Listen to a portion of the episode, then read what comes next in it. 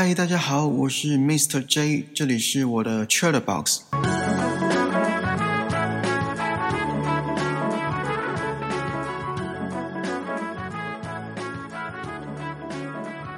你们应该都看完，虽然是精神病，但没关系这部剧了吧？如果还没看的听众，拜托你先暂停一下，等追完这部剧后再回来听我拉塞。一方面是我觉得这是一部非常值得追的连续剧，另一方面呢，是因为我等一下会提到一点点剧情，所以还没看的听众，如果不介意被爆雷的话，那就继续听下去喽。虽然这部剧已经完结一段时间了。可是我还是要讲，有没有任性？好了，通常一部连续剧的话，我都会等完结之后再来一次追完，因为我不喜欢等待的时间。一次追完的话比较过瘾，时间也可以自己安排。可是这部剧我在上映期间就开始追了，原因之一是我很喜欢这种会引人醒思的题材，再加上这部在 Netflix 开播之后。马上引发话题，在不想被暴雷的情况下，我只好每个周末晚上都乖乖守在电脑前锁定 Netflix。我先从剧名讲起好了，虽然是精神病，但没关系，这是中文的翻译。不过我觉得英文的剧名更能贴切这部韩剧的主旨：It's okay not to be okay。也就是说，不完美是没有关系的。这部剧体现了“人无完人”的寓意。其实本来就没有一个完美的人。呃，或许这样讲不对，因为每个人对于完美的定义不一样。举个例好了，比如说外表，有些人喜欢双眼皮配上大眼睛，有些人觉得单眼皮才是最令人着迷的。每个人对于外表各有所好。那所以到底是双眼皮完美还是单眼皮完美？再来讲内在。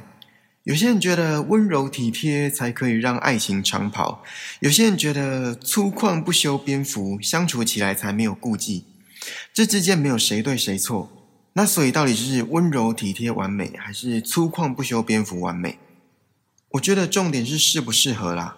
人因为不完美而完美，哎，我不是在绕口令哦。更何况爱一个人，不是就是要连对方的不好一起接受吗？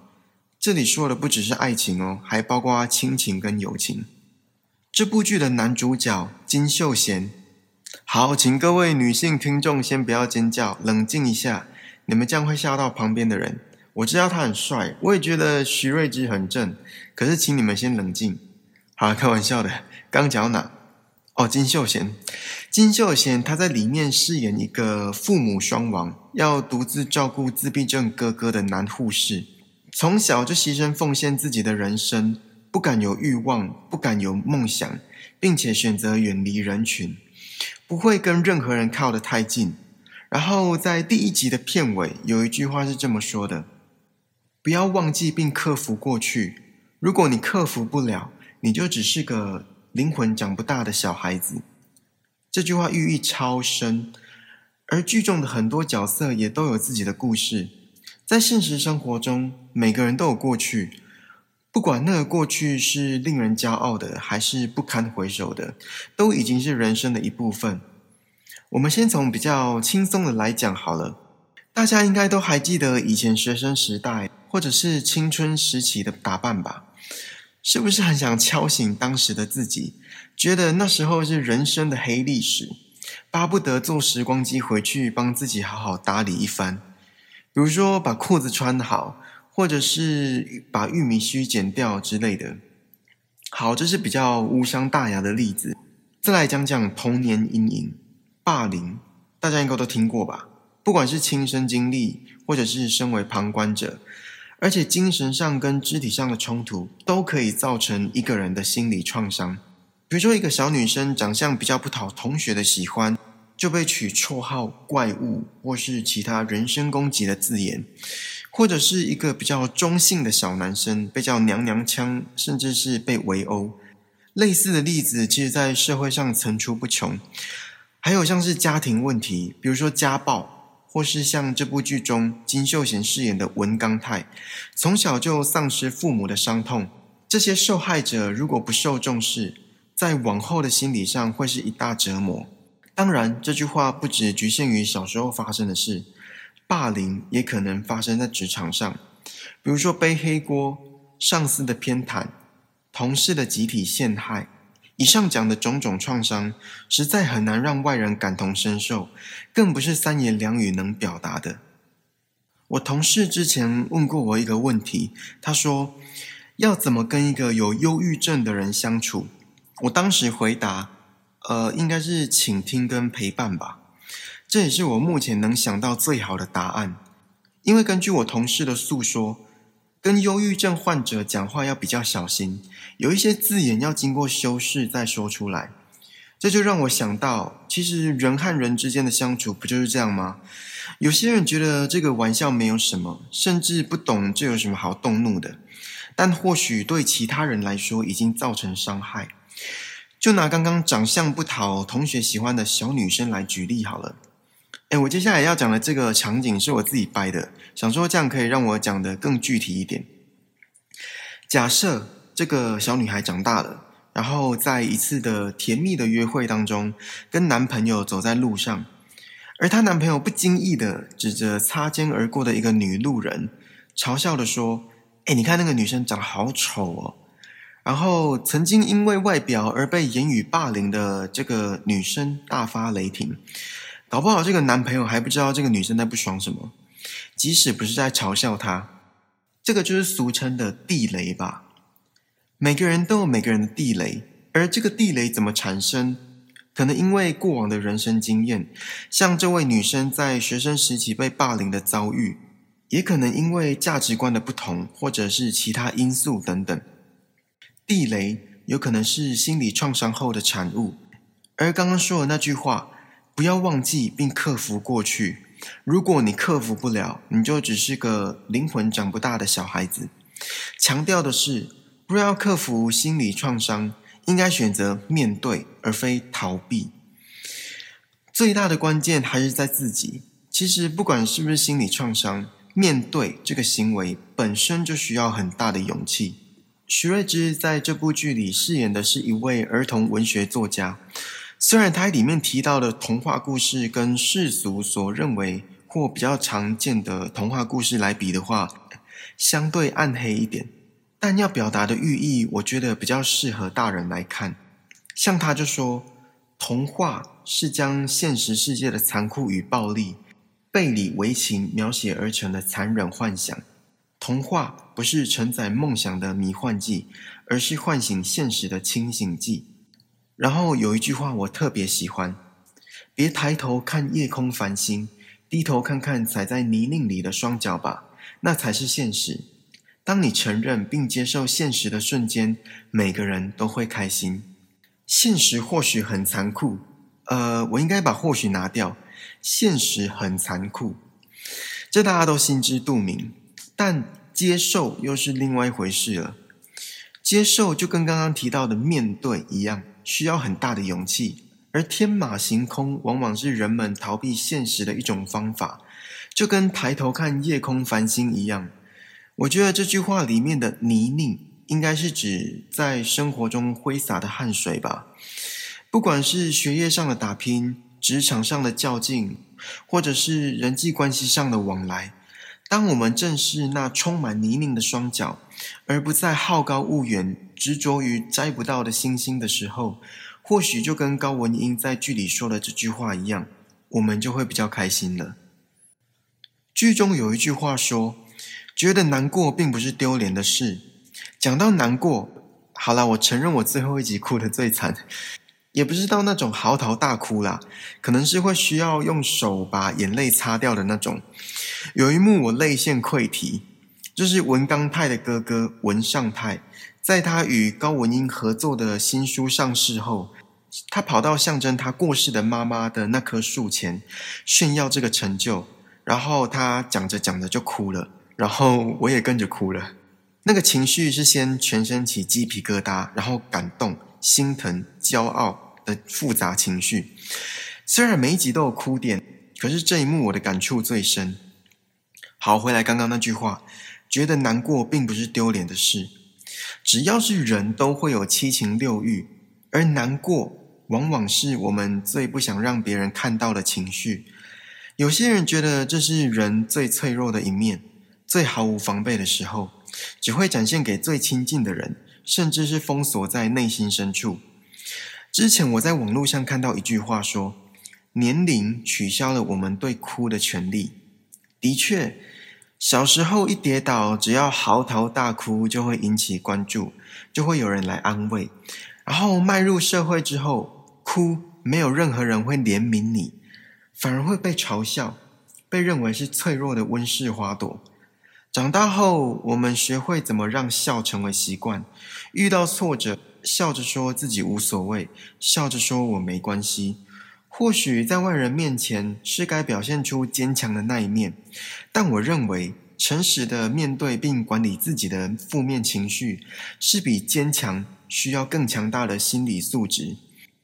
拥抱自己的脆弱，然后重新站起来，比喊着坚强的口号，然后压抑住情绪，还要更令人佩服。不是每个人都愿意承认自己的弱点，也不是每个人都有勇气正视自己的伤心。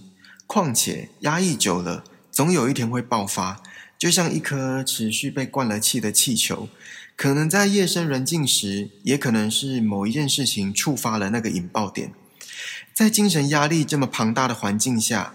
适时的宣泄情绪是我们现代人该学习的。我讲完这段话，会不会有人按暂停，然后大哭一场？啊，哭完记得回来哦。这部剧中有很多童话故事都具有特别的寓意，其中一个我想要拿来跟你们分享。这个童话故事叫《手琵琶鱼》啊，然后我也很喜欢蓝胡子的童话故事，剧中把它往另外一个方向解读。可是在这里，我就先探讨《手琵琶鱼》这个童话故事。已经知道的听众就先忍耐一下。我也知道我的声音没有徐瑞之那么有磁性，那么好听。好了，不管了，我先讲这个故事的中心寓意好了。父母的责任是让孩子成为独立的自己。好，故事的大概是这样的：一个小女孩诞生在富裕的家庭，母亲非常宠爱她。承诺，只要是小女孩想要的东西，就算是星星，也会摘给她。女孩渐渐长大，当她学会吃饭后，母亲说：“宝贝，张开嘴，妈妈喂你。”当女孩学会走路，母亲说：“宝贝，妈妈背你。”妈妈满足女儿所有的需求，将女儿照顾得无微不至。有一天，妈妈对女儿说：“我需要休息了，你可不可以帮我准备食物？”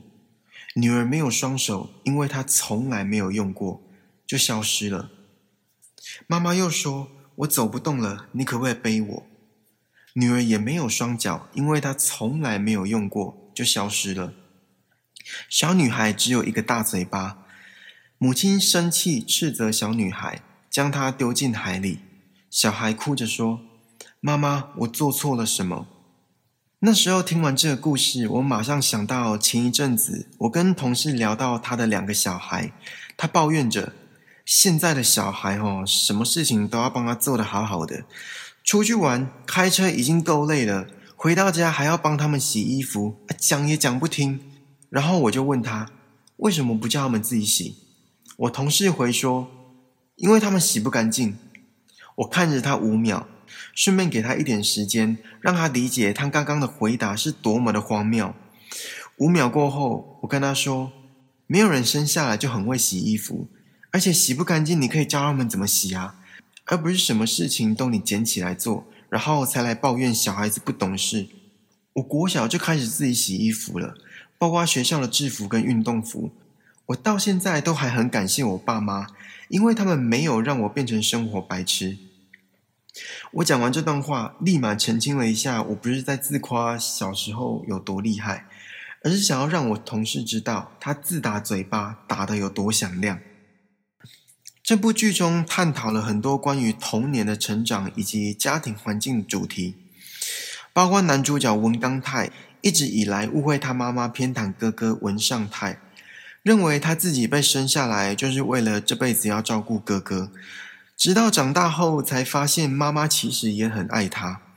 顺便提一下，在第七集，文刚泰在顶楼问他朋友：“妈妈在天上会不会因为小时候的偏心而对文刚泰感到后悔跟愧疚？”金秀贤的情绪演得很到位。之后，另外一位朋友的妈妈说：“全天下的母亲都是罪人呐。”这句话不知道道出了多少妈妈的爱和无奈。还有第三集描述一个政治人物的儿子，因为其他兄弟姐妹在父母眼中是所谓的模范小孩，不外乎就是学生时代一路高学历到毕业，出社会后的职业又是人人称羡。而唯独这个所谓不成才的小儿子，从小被父母忽视，虽然常常闹事，但也是为了得到父母的关心。长大后，甚至被送到精神病院，手心手背都是肉。这句话大家应该都不陌生吧？相信已经升格为父母的听众，更是对这句话心有戚戚焉。或许很难对所有的小孩一视同仁。嗯，应该说小孩眼里的公平，但身为父母，何尝不是竭尽所能的给予全部的爱呢？因为父母都希望自己的孩子能够快乐，这就是他们最大的心愿了。所以，其实身为小孩的我们，如果想要尽更多的孝道，那就让自己更快乐吧。我相信，当我们笑了，父母也一定会替我们开心的。其实家庭的相处跟教育没有一个标准答案。我之前问我同事为什么要结婚生小孩，结婚的部分他说，因为这是人生必经的一个阶段啊，可想而知我对这个答案不是很满意。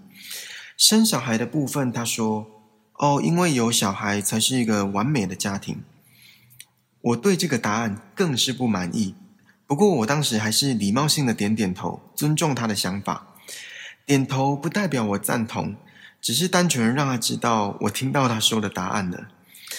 不过话说回来，如果我反问自己这个问题，我也没有一个可以让自己幸福的答案。呃，应该这么说，我同事的答案对他人生来说可能是完美的，而我也正在寻找那个属于我自己人生的答案。